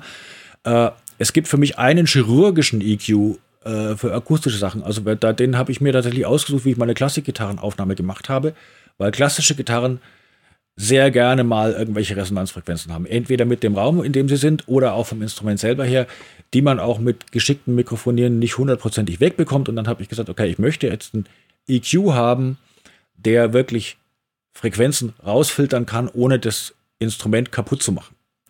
Und damals habe ich das schon eine ganze Weile her wirklich 10 oder 12 EQ-Plugins getestet. Ähm, und die haben alle die Frequenz rausgemacht und links und rechts hörbar irgendwas, was mir nicht gefallen hat. Und es gab einen EQ, das ist die totale Waffe dafür, und das ist der E-Pure von Flux aus Frankreich. Äh, das ist wirklich, der färbt nicht, der macht auch ein internes Upsampling auf 384 Kilohertz, auch, äh, nimmt, braucht auch ein bisschen CPU-Leistung. Der färbt überhaupt nicht, das ist so mein chirurgisches Tool, der kann das wirklich besser als alles, was ich so kenne. Mhm. Und der To-Go-EQ, äh, den ich benutze, um wirklich zu shapen. Der ist auch so ein bisschen meiner Meinung nach total schön und dezent Farbe macht und analog Touch macht. Ähm, ist äh, der Apfel fällt nicht weit vom Stamm von George Massenburg. und zwar äh, der MDW EQ, den hat George auch nur benutzt auf den Workshops. Das war, der hat Pro Tour Session gehabt, der hat nur diesen MDW und ich habe gedacht, der macht natürlich auch Werbung für seine Sachen, aber mhm. Ähm, da hat er wohl seinen Hardware-EQ irgendwie emulieren lassen und den finde ich auch grandios. Den finde mhm. ich super. Den gibt es leider nur für Pro Tools AAX und für Universal Audio. Mhm. VST und so weiter wird nicht unterstützt, das mhm. ist sehr schade. Aber das sind so meine beiden EQs. Dann, was ich auch für manche Sachen sehr, sehr gerne mag, ist der 1073 von Universal Audio, mhm. aber eigentlich eher für die Preamp-Funktion. Also diese Neve-Simulation. Äh, benutze ich meistens auf zwei, drei Kanälen. Auf Snares zum Beispiel habe ich den sehr, sehr gerne, wobei ich die Snare auch immer mit meinem Uri färbe. Also ich mhm. habe einen 1178 hier, das ist für mich die Snare-Waffe auch. Mhm. Ähm, genau, das sind so die EQs, die ich benutze. Und im Mastering ist es natürlich nochmal anders. Äh, Im Mastering habe ich den Passec von SPL da. Mhm. Äh, den fand ich super. Ich hatte auch den äh, PQ mal hier zum Testen und ähm, habe mich dann tatsächlich für den Passec entschieden, weil mir der PQ zu sauber war. Da mhm. habe ich gesagt, also mhm. der PQ macht mir für ein analoges Teil zu wenig Mojo und da bin ich mit dem, was ich mit dem Massenburg mache, dann doch zu dicht dran. Der ist natürlich schon auch geil, aber der kostet natürlich auch sehr, sehr viel Geld. Die kosten ja alle 5.000, 6.000 Euro oder vier, ich weiß gar nicht, wie mhm. viel wirklich. Aber der Passek macht genau das. Der macht, der macht halt Musik, der macht halt Farbe. Der ist bei mir im Mastering eigentlich immer drin. Ähm, mit, vorhin hat schon jemand geschrien, MS. äh, wäre so toll. Ich benutze die eigentlich immer die Sachen in der, mit der MS-Matrix vom Roger Schult, die finde ich auch ganz, ganz, ganz grandios. Ähm, Gibt es bei uns auf dem Channel auch ein tolles Video dazu. Äh, da ist meistens der, der Passec drin im Mastering und ab und zu benutze ich den Passec auch äh, auf Einzelkanälen, da wo es wirklich drauf ankommt, Vocals zum Beispiel. Da kann man auch mal ein Passec in den Insert hängen. Warum denn nicht, wenn er schon da steht? Mhm. Jawohl, so. Und äh, zweiter Punkt ist eigentlich keine richtige Frage, sondern äh, da geht es um was, was so ein bisschen bei dir da hinten im Scheinwerferlicht steht, und zwar deine Monitore von Strauß. Ähm, bei mir war es so, ich habe irgendwann mal einen deiner Artikel gelesen und da wurde der Name Strauß Audio erwähnt. Und danach bin ich auch nie wieder drüber gestolpert. Ich kenne die nur von da, weil ich glaube, so im, ich sag mal, im normalen Musikshop tauchen die auch nicht direkt auf, sondern es ist, ist schon mal sehr Spezielles, oder? Kannst du da vielleicht kurz was zu erzählen? Da kann ich sehr viel dazu erzählen. oh. Da kann ich sehr viel dazu erzählen. Also im Prinzip, ähm, ich bin über diese Dinger gestolpert, weil, wie gesagt, ich mache ja nebenbei auch äh, Beratung und, und verkaufe ja auch Studio-Equipment und so weiter. Bin ja, wie gesagt, auch freier Mitarbeiter für StageTech und habe gesagt, okay, ich möchte ein Produkt haben, was High-End ist und was nicht jeder hat. Und deswegen fand ich das schon mal interessant, genau aus dem Grund, weil es keiner hat. Äh, und draufgekommen bin ich aber über den Artikel vom lieben Fritz Frei, äh, der eine Reportage gemacht hat, auch schon sehr lange her, über Paula Acoustics in Nordheim. Mhm. Kennt man auch, Stockfish Records, ist ja so High-End-Referenz mhm. in Deutschland eigentlich. Und der hat eben Strauß-Monitore. Und Fritz hat gesagt, äh, er ist erstmal erschrocken, weil als er die gesehen hat, hat ihn erinnert an schlimmste äh, an schlimmste Erfahrungen, die er in den 70er Jahren mit PA-Lautsprechern hatte, wie er so Riesenhörner gesehen hat. so, macht doch alles Auer. Ähm, und das Erste, was er festgestellt hat, war, dass er kein Horn hören konnte. Und das Zweite, dass er eigentlich überhaupt noch nie einen Monitor gehört hat, der so klingt. Äh, und das hat mich sehr interessiert. Und dann habe ich bei Strauß angerufen und äh, der hat dann gesagt, ja, wenn Sie meine Monitore hören, der ist eigenbrötlerisch. Der ist sehr, sehr eigen und weiß, was er kann, was er macht. Das ist ein ganz genialer Entwickler und Akustiker, sitzt in Bern in der Schweiz und der hat gesagt, ja, wenn Sie meine Lautsprecher hören wollen, dann müssen Sie nach Bern kommen. Mhm. So, und das habe ich dann gemacht auf dem Weg in Urlaub. Wohnmobil bin ich in Bern vorbeigefahren, ähm, habe den besucht und er hat mir die Dinger vor die Nase gestellt und mir ist die Klappe runtergefallen, weil sowas hatte ich tatsächlich noch nie gehört. Uh, was ist das denn? Ähm, und wie gesagt, also es gibt ein paar Referenzen. Also äh, es gibt uns natürlich, mhm. es gibt Paula Akustik in Nordheim und es gibt die zwölf Super Audio CD Mastering Studios von Sony Music in Tokio. Die haben alle Strauß-Monitore drin. Und haben auch gesagt, we never heard such accurate mastering monitors. Mhm. So, ähm, und wie kommt es dazu? Er ist halt, ähm, der ist in jeder Beziehung ein absolut kompromissloser Mensch und geht halt einen anderen Weg als alle anderen, was ich auch schön finde, weil es meiner puristischen Idee nahe kommt. Er sagt nämlich einfach, mach's einfach richtig. Also er ist ein Fan äh, oder ein, äh, naja, Feind, weiß ich nicht, aber er verzichtet auf alles, was irgendwie kontrolliert wird. Also es ist kein, aktiv, kein aktiver Monitor, es ist ein passiver, Laut, passiver Lautsprecher. Ähm, es ist nur ein Zwei-Wege-Lautsprecher und es ist ein Hornsystem. Das heißt, es ist eine Box, die ist sehr, sehr groß natürlich, sehr, sehr schwer und sie funktioniert alleine aufgrund der Abstimmung zwischen den Treibern der Frequenzweiche und so weiter. Er sagt auch, das ist eine angenäherte Punktschallquelle, was dadurch erreicht wird, dass eben dieses Horn sehr weit runtergeht vom, vom Frequenzgang her mhm. oder von der Trennfrequenz her Dadurch verhält es sich als, als Punktschallquelle und macht dadurch natürlich eine hervorragende Räumlichkeit. Und dann hat das mit dem Horn äh, einen Sinn, weil man sich einfach vorstellen muss, äh, ein Horn macht mechanisch eine unglaubliche Verstärkung. Also ungefähr äh, Faktor 20 lauter bei gleicher Leistung wie ein Kalottenlautsprecher. Das bedeutet im Umkehrschluss bei gleichem Pegel, der da rauskommt, muss die Membran auch Faktor 20 weniger arbeiten. Äh, dementsprechend ist er halt super verzerrungsarm und super schnell und super akkurat, weil die einfach, weil, weil die einfach nichts zu tun hat. Mhm. So. Und deswegen kann ich sie auch relativ tief trennen. Äh, man muss es aber eben abstimmen. Und ich habe auch mal mit äh, anderen Lautsprecherherstellern, die andere Konzepte haben, äh, die eben viel mit aktiv digital kontrolliert, was weiß ich, habe ich gesprochen und habe gesagt, ja, aber der macht ja alles mit passiven Frequenzweichen, die natürlich immer auch ein bisschen Phase drehen und, und, und wie auch immer. Und äh, die haben mir gesagt, natürlich musst, kannst du das auch passiv hinkriegen, aber es ist einfach eine Schweinearbeit mit der Abstimmung. Es ist einfach unglaublich viel Arbeit und ich meine, es gibt noch einen weiteren, der einen ähnlichen Ansatz verfolgt, äh, den ich kenne, unglaublich netter Mann. Schöne Grüße an der Stelle, das ist der Jürgen Luski von Sky Audio, der macht die Verdade, die funktioniert zwar nicht mit einem Horn, aber ist auch eine, eine passive, passive Box und der hat gesagt, ja, er hat äh, mehrere Jahre lang sein komplettes Wohnzimmer mit Kondensatoren gespickt, gespickt gehabt, weil er immer wieder neue ausprobiert hat, wann das nun nicht funktioniert. Also es ist einfach äh, sehr aufwendig entwickelt, ähm, ist ein Lautsprecher, äh, der einfach unglaublich viel Informationen bietet, unglaublich schnell ist in den Transienten, unglaubliche Räumlichkeit bietet. Ja, und wahnsinnig ehrlich ist. Also äh, so ehrlich, dass ich mir manchmal, das ist so der Nachteil, den ich dran sehe, für mich tatsächlich, er zeigt mir so viel, dass ich manchmal auch zu viel korrigiere. Dass ich mhm. manchmal auch wirklich sage, ey, die Transienten, die sind jetzt so knallhart, da muss ich jetzt noch irgendwas tun. Und dann gehe ich nach Hause und höre es mir auf der Stereoanlage an und sage, Alter, das ist alles schon wunderbar. Dieses, diese, diese blöde Box, die haut dir einfach zu viele Informationen um die Ohren. Also da muss man sich dran gewöhnen. Mhm. Aber genau. Ja, cool. Ähm, wir haben ja vorher abgemacht, wir wollen es kurz halten, so 40 Minuten. Das ist uns nicht gelungen, aber das war ja eigentlich auch äh, vorhersehbar, sage ich mal. Macht ja auch ähm, nichts. Bitte? Macht ja auch nichts. Eben genau. Nö, macht nichts. Äh, danke dir auf jeden Fall mal an dieser Stelle.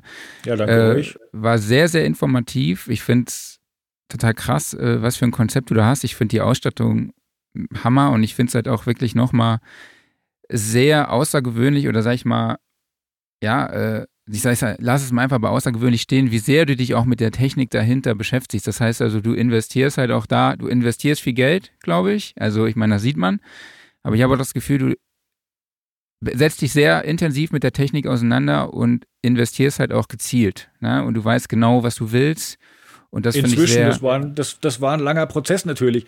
Klar. Äh, äh, aber ich meine, so ein bisschen, äh, ein bisschen Hintergrundwissen schadet auch nicht. Dann weiß man nämlich nee. mehr, was man tut.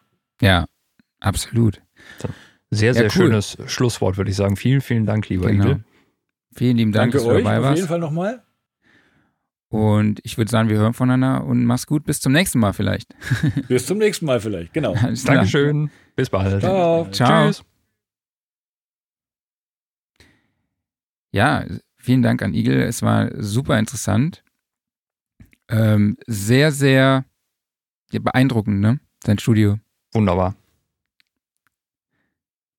Mehr hast du nichts zu sagen? Ich bin ehrlich gesagt ziemlich äh, beeindruckt einfach, weißt du, du hast dieses Wahnsinnsstudio und ähm, du hast gleichzeitig einen Engineer, der A genau weiß, was er tut, B auch noch genau die ganzen technischen Hintergründe äh, von all dem, was ihn umgibt, kennt. Also das ist ein, ein A seltenes und wirklich B auch total überzeugendes Gesamtpaket. Also äh, super gut. Da ja, fehlen absolut. einem so ein bisschen die Worte, muss ich sagen. Definitiv. Jetzt fällt es mir persönlich schwer, nochmal auf die News der Woche einzugehen. Aber es war ja doch ein bisschen was los. Ne? Ja. Also ich meine, also mein Highlight war auf jeden Fall das Logic Pro X 10.5 Update. Genau, du als großer äh, Logic-User, äh, ähm, ja. Ich als großer Logic-User wurde zu einem Special Call eingeladen mit den Entwicklern und ja, zwei Stunden vor dem Call gab es dann die offizielle Pressemeldung. Ich dachte natürlich, das sei exklusiv nur für mich dann dieser Call so. Und äh, ja, dann kam halt die Pressemeldung. Dann eine Stunde vorher kam ich eine Mail. Ja, jetzt kannst du dir das Produktvideo auch online äh, angucken und kannst dann dazu auch dann eine halbe Stunde später ähm, dazu Fragen stellen mhm. zu dem Produkt. Das fand ich sehr aufwendig, aber es war auch sehr informativ. Ich meine, größte Neuigkeit, live. Loops. Ne? Also ja. ist so ein bisschen angelehnt an Ableton Live. Ich kannte die Funktion auch schon von GarageBand fürs iPad. Heißt, man kann halt live performen in dieser nicht linearen Ansicht, wie man sie von Ableton kennt, also in dieser Matrix. Wie würdest du sie beschreiben? Ähm, ich finde, sie sieht ein bisschen anders aus als bei Ableton. Bei Ableton ist sie halt noch relativ neutral gehalten. Jedes Kästchen sieht irgendwie gleich aus oder ähnlich zumindest. Ähm, und hier ist es einfach durch die verschiedenen Größen, durch die, ich glaube, es ist einfach die Wellenform, die da drin dargestellt wird, ähm, genau. Farbgebung, alles. Es sieht noch ein bisschen verspielter aus. Aber klar, es ist eine Matrix einfach, weil du halt, äh, ja, wie, wie in so einem Rastersystem das Ganze angeordnet hast. Genau, du hast halt eine XY-Matrix. Wie du es schon angesprochen hast, die einzelnen Samples werden kreisförmig in der Wellenform dargestellt und man hat halt die Möglichkeit, dann, ich sage jetzt mal, wenn du eine 8 auf 8 Matrix hast, dass du die vertikalen Samples dann halt alle auf einmal abspielst. Oder du kannst auch einfach einzelne dazu anklicken oder auch dazu klicken. Also das ist echt eigentlich ganz cool. Ich habe da in GarageBand öfter mit rumgespielt.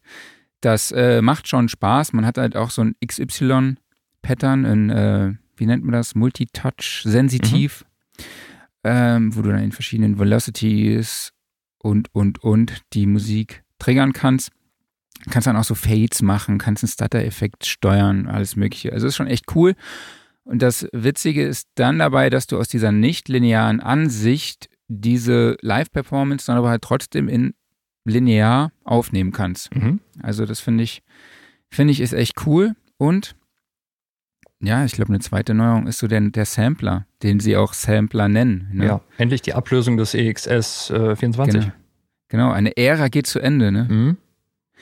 Was sagst du zum, zum Look des Samplers? Äh, finde ich äh, schwierig, liegt aber auch daran, dass ich das aktuelle Design, was äh, viele Plugins und DAWs haben, nicht mag. Aber es ist reine Geschmackssache. Man sieht halt, wenn man den EXS24 und den neuen Sampler nebeneinander hält, einfach überhaupt, was für ein zeitlicher Abstand dazwischen ist, weil der EXS ja. sieht halt aus wie aus seiner Zeit. Damals, äh, ja, wann kam der? In den 90ern? Ähm, also er sieht auf jeden Fall so aus, ja. Da, ähm, genau, äh, also ich, ich dachte jetzt gerade noch an das Urstück zurück, weil meine Logic-Zeit ist lang, lang zurück. Ähm, da wurden halt äh, grafisch im Endeffekt so virtuelle Geräte nachgebaut und jetzt hast du halt diesen ganz flachen Look aber hier jetzt auch mit, äh, mit krassen Kontrasten, also dieses Blau, Orange, Gelb, ähm, muss ich mich ehrlich gesagt ziemlich daran gewöhnen, aber äh, es ist auch gleichzeitig super klar alles. Also ich finde es äh, schön gestaltet, nur mir gefällt es persönlich nicht. Ach so. Aber das ist nur meine Meinung. Also. Du findest es schön, aber es gefällt dir nicht. Super, ja, super. Nee, also ich, ich, ich kann völlig verstehen, dass das Design echt gut ist.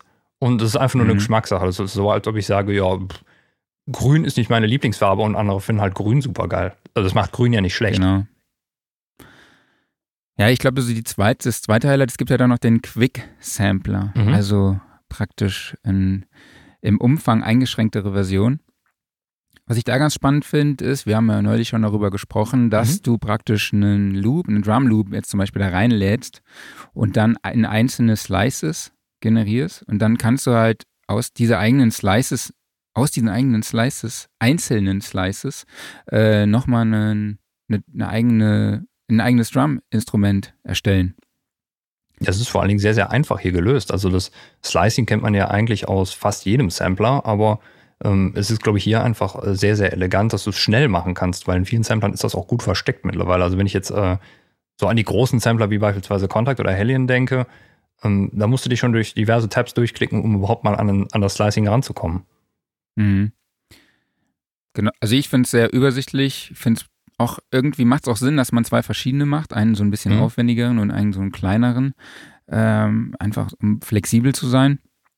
Und du hast hier dann auch die mehrere LFOs, Pitch, Filter und verschiedene, ja, ADHS, ADHS, genau. ADHS kannst du einstellen. Und äh, genau, dann gibt es einen neuen Step-Sequencer. Mhm. Hast du dir den angeguckt? Äh, den Step Sequencer habe ich mir nur ganz rudimentär angeguckt, aber da fand ich es toll, dass er halt einfach so groß und prominent ist. Also ähm, sowas würde ich mir ehrlich gesagt in Cubase wünschen. Äh, da schiele ich auch ein bisschen als Cubase-User neidig in diese Richtung. Also einmal, was halt diese direkte Integration des Samplers angeht, ähm, aber halt auch ein, ein Step-Sequencer, der, ich sag mal, eigentlich schon fast so prominent ist wie beispielsweise in FL Studio. Ja, also ich finde, ich finde den auch ziemlich cool. Was mich nur irritiert, ist diese, die Farbgebung jetzt. Also die kann man bestimmt ändern, aber ich finde auch so dieses Pink, Violett und Türkis finde ich dann auch irgendwann mal ein bisschen zu viel in den Produktbildern. Aber das kann man ja sicherlich so anpassen. Kann ich mir auch gut vorstellen, möchte. dass sich das vielleicht an der Trackfarbe orientiert oder an ähnlichem. Genau. Absolut. Ja, dann gibt es einen neuen Drum-Synth Mhm. und es gibt auch einen neuen Drum Machine Designer, wo man dann praktisch auch ein Sample nochmal reinlegen kann mit verschiedenen Sounds, Layern und, und, und. Also ich finde, es ist äh, für eine 10.5, für ein 10.5 Update finde ich es eigentlich relativ umfangreich, oder? Ja, und das sind ja jetzt im Endeffekt nur die großen Features, die dazugekommen sind. Es ist ja auch noch eine Riesenliste an kleinen Änderungen, Fixes und so weiter und so fort. Also all das, dieses ganze Feintuning, was noch im Hintergrund stattfindet, was teilweise vielleicht sogar noch spannender ist. Also ich muss Mhm. sagen, ich, ich finde es ein super Update. Ähm, da ist so viel drin und vor allen Dingen für äh, jeden User ist es kostenlos. Genau, also User können es absolut, äh, ab sofort für zwei, ähm, ja, kostenfrei runterladen, wie du schon gesagt hast. Und klar, für neue User, sage ich jetzt mal, kostet es halt 299 Dollar. Mhm. Ne, Euro. Ne, 229 Euro, sorry. Muss ich Genau. zugeben. Also Ich wenn ich jetzt nach wie vor- hätte, ähm, würde ich es gerne mal ausprobieren. Ja, nach wie vor eigentlich einfach der Preis, finde ich. Mhm. Also für eine DAW mit dem Funktionsumfang ähm, herausragend, finde ich. Und ähm, worauf sie jetzt halt auch nochmal ein bisschen den Fokus legen, ist halt diese Remote-Geschichte. Das heißt, man kann dann halt mit seinem iPad auch vor allem diese Live-Performance-Geschichte steuern, was Mhm. natürlich super interessant ist. Also im Prinzip fühlt es sich jetzt für mich genauso an, als wenn ich mit GarageBand auf meinem iPad das mache, kann ich dann halt direkt in Logic auf meinem Desktop umsetzen. Das ist schon echt cool und wir haben ja gestern auch schon drüber gesprochen, die, dieser Autosampler, den fand ich auch ganz cool. Du, du hattest da ein bisschen mehr zu sagen. Du kennst auch so ein bisschen Hintergrundwissen, ne? Genau, ähm, Apple beziehungsweise das, äh, das Logic-Team hat ja vor, ist glaube ich mittlerweile auch einige Jahre her, ähm, den Hersteller von Redmatica aufgekauft, diesem Autosampler, der dann einfach komplett vom Markt verschwunden ist. Und ähm, man hörte dann davon auch nichts mehr weiter. Hatte sich natürlich schon gedacht, dass das irgendwann mal in irgendeiner Form aber wahrscheinlich in Logic oder halt als eigenes Produkt wieder auftaucht. Und ja, es hat seine Zeit gebraucht, aber jetzt ist es dann in Logic drin und dann auch noch praktischerweise halt direkt mit dem Sampler integriert, sodass du halt hingehen kannst und wie beispielsweise so wie mit, ähnlich vergleichbar wie mit Sample Robot zum Beispiel, deine, deine Hardware absamplen kannst und sie dann direkt weiterverwenden kannst. Genau, du steuerst dann deinen Hardware-Synthesizer per MIDI an, äh, nimmst die Sachen dann wieder mit deinem Audio-Interface auf und das finde ich halt echt so mega krass. Man kann halt dann sagen, okay, du willst einfach nur eine Note pro Oktave, kannst du sagen, okay, ich will jetzt vier Oktaven machen und ich mache nur eine Note. Du kannst aber auch dann wirklich sagen, ja, ich mache mach einfach jede Taste über die vier Oktaven und du kannst dann auch noch verschiedene Velocities einstellen, ja, und da bist, da kann der schon ein bisschen länger äh, unterwegs sein, ne? Ja, da, wer sich für die Thematik interessiert, wie gesagt, äh, Sample Robot mal anschauen. Da haben wir auch vor einigen Ausgaben in der Sounddesign-Reihe mal ein Tutorial zu gemacht. Jetzt machst du noch ein bisschen Eigenwerbung, so kenne ich dich gar nicht. Ja, wir sind ja zumindest der Sound Recording Podcast, also da dürfen wir ein klein bisschen Eigenwerbung machen. Genau. Ja, Universal Audio hat auch noch ein Update Mhm.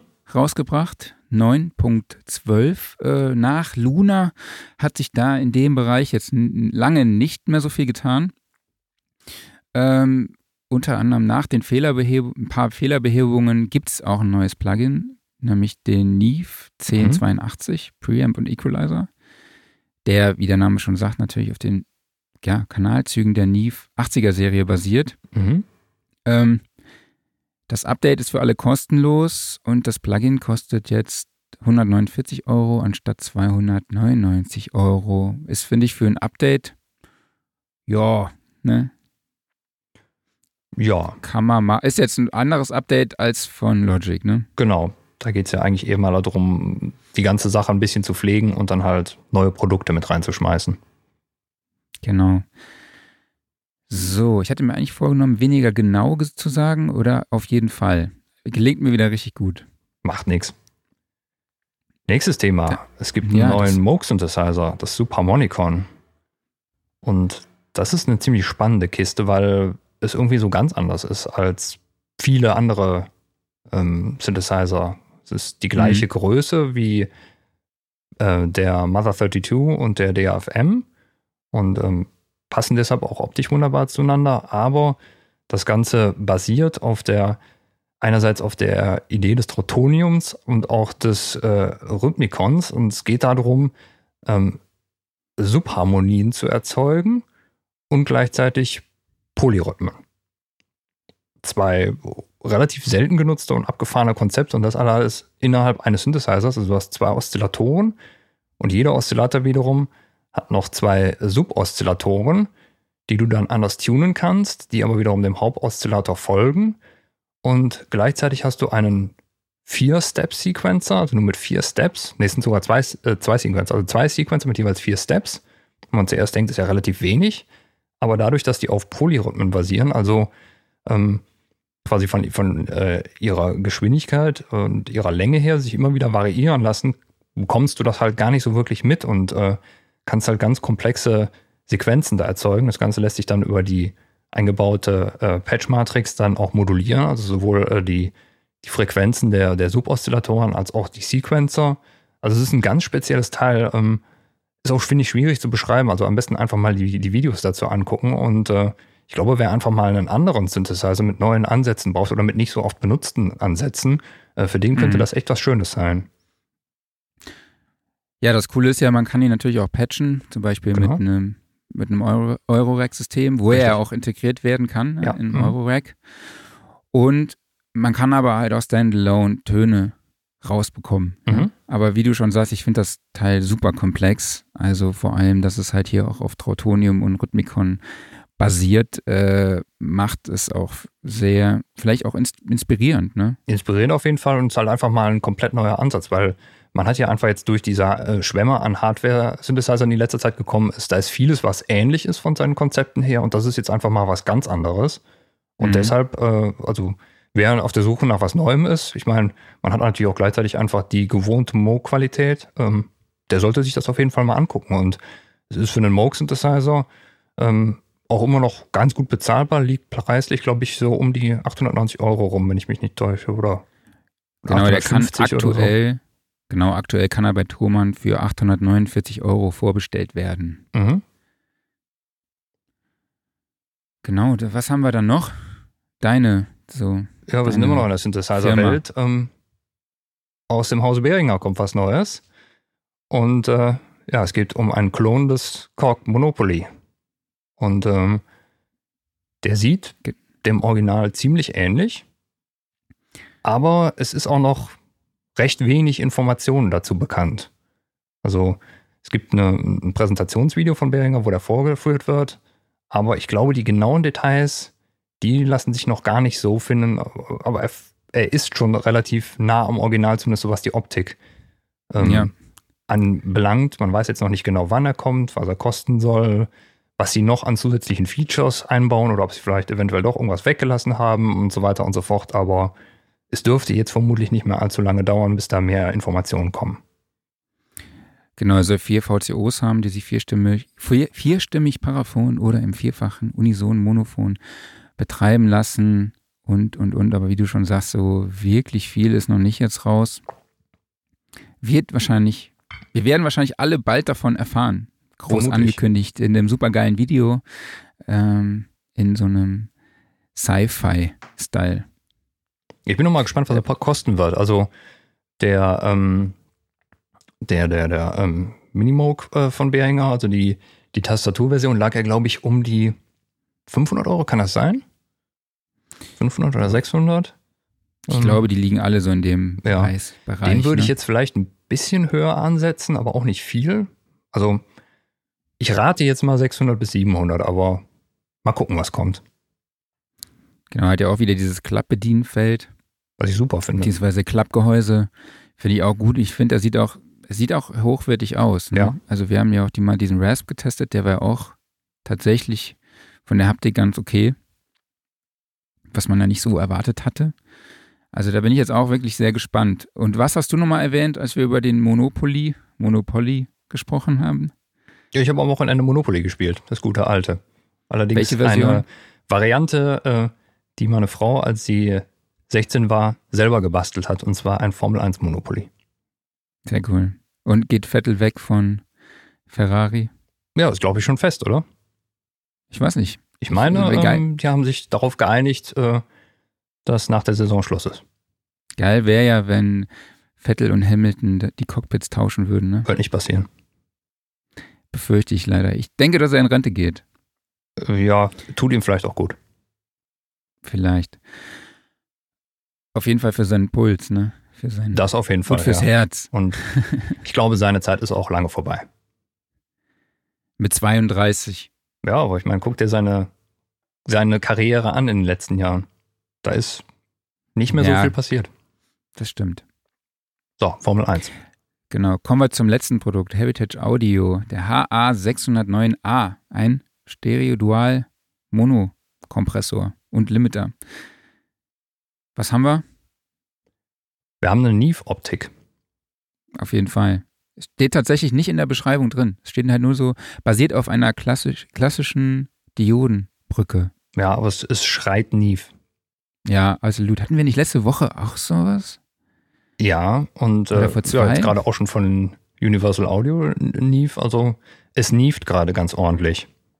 Genau, absolut. Liegt bei 1900 Euro. Genau. Wäre vielleicht, was- wäre vielleicht was für Igel. Genau, also zweitkanaliger Kompressor, Limiter.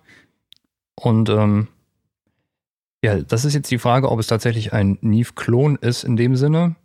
Das äh, weiß ich jetzt Also gar nicht. Hast du da eine Info? Nee, wie gesagt, hier steht halt nur das mit dieser klassischen Diodenbrücke mit dem als Schaltungsdesign. Ähm, aber ich sage jetzt einfach mal, die Optik lä- lässt schon sehr deutlich darauf schließen. Also für alle Neve-Fans, die können sich den mal anschauen. Absolut. Das war's dein- soweit, oder? Das war's soweit. Machen wir noch den Aufreger der Woche? Ähm, ja, ich hatte eigentlich keinen. Hattest du einen? Mein Aufreger der Woche ist, dass ich nur 7,82 Euro von der Steuererklärung zurückkomme, bekomme. Du Wo mir Armer. mein, ja, mein, mein Viso hat mir irgendwie angezeigt, äh, 1800, was weiß ich, was Euro. Hoho. Und da kommt jetzt 7,85 Euro. Das war mein Aufreger der Woche. Und dein die Finanzamt sagt dir, mal ganz ruhig, Herr Bohn, Genau. wir können auch nicht Geld irgendwo herscheißen. Dann äh, Bundesliga finde ich eine Riesenfarce, meiner Das Meinung stimmt, nach. ja. Ich bin, bin ein riesen Bundesliga-Fan.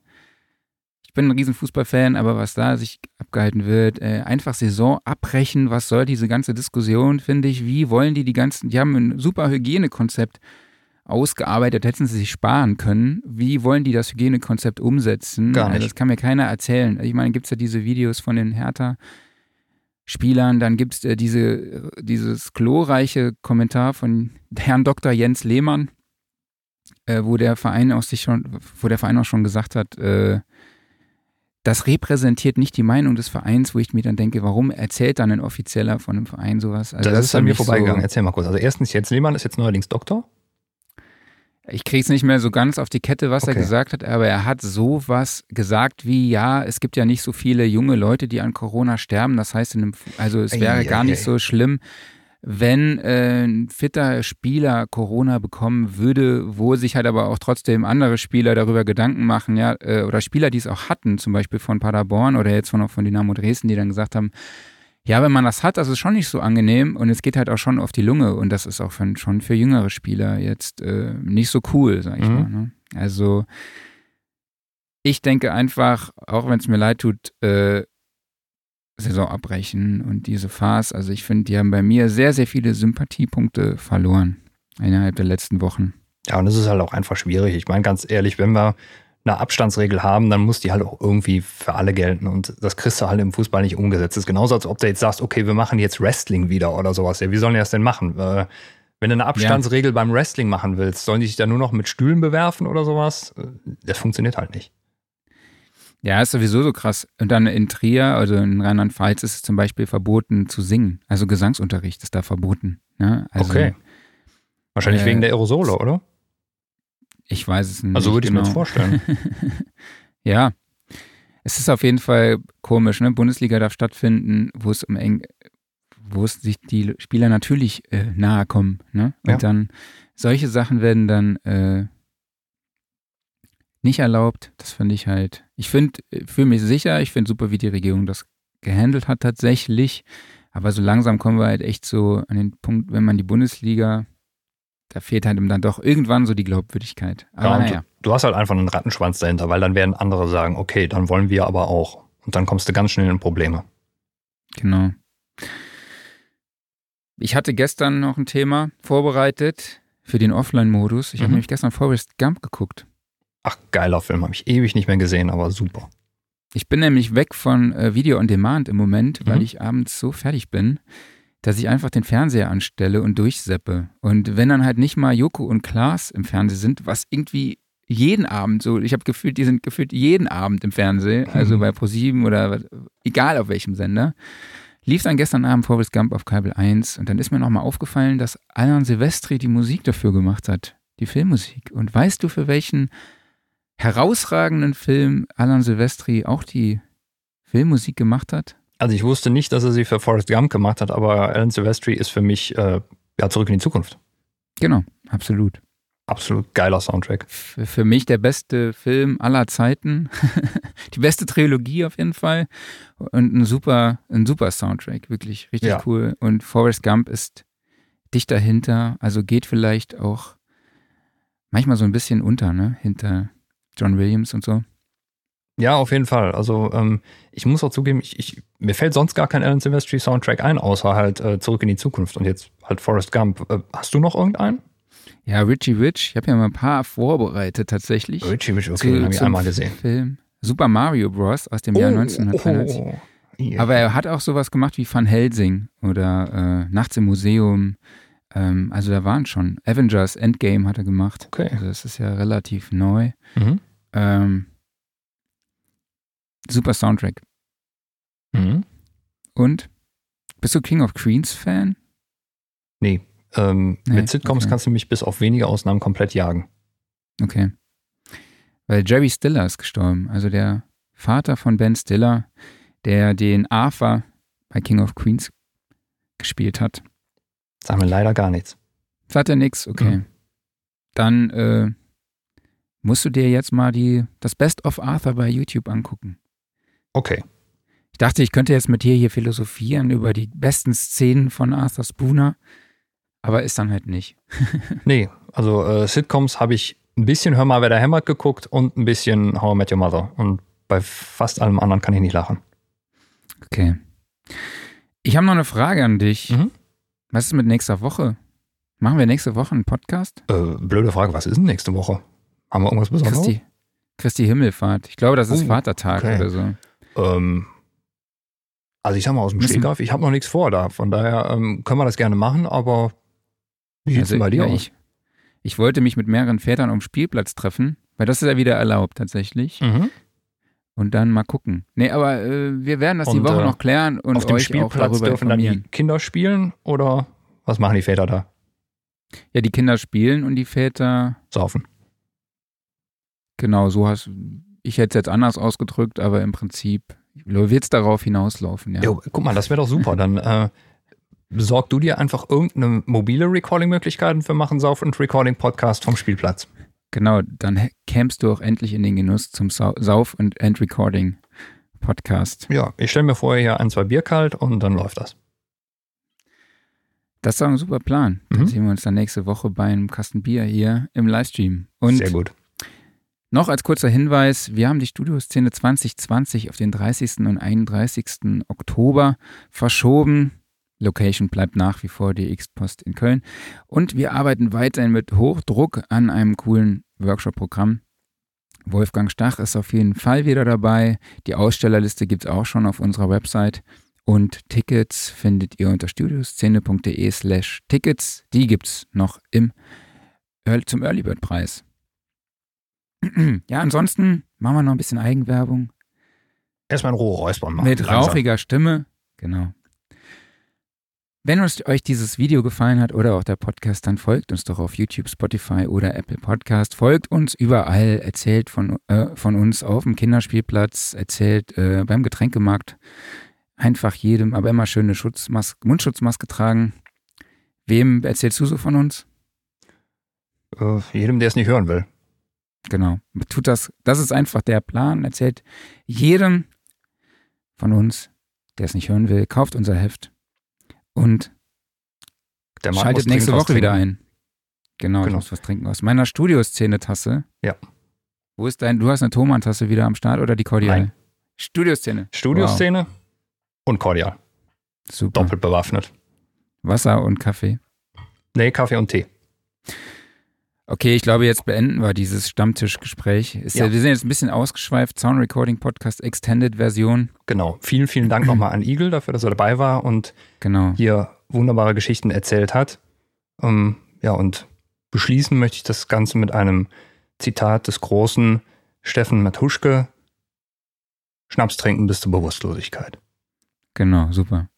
Vielen, vielen Dank an euch alle. Wir hören uns eventuell nächste Woche. Genau. Macht's gut. Bis dann. Bis dann. Tschüss.